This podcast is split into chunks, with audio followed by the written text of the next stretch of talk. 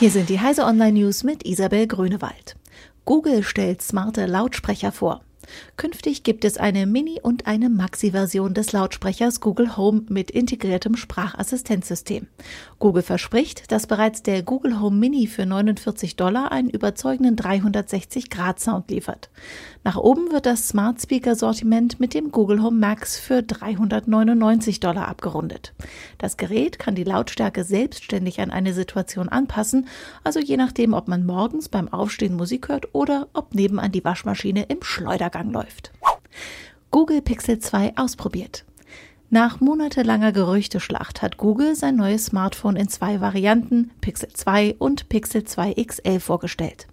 Das Pixel 2 bietet im Vergleich zum Vorgänger eine verbesserte Kamera und Google Lens. Android-Fans freuen sich über die dreijährige Update-Garantie. Der Fingerabdrucksensor ist wieder auf der Rückseite eingebaut und soll laut Google 25 Prozent schneller arbeiten. Eine Kopfhörerbuchse gibt es nicht mehr, dafür liegt ein USB-C-Adapter im Karton. Mehrheit gegen Gesichtserkennung für Werbezwecke.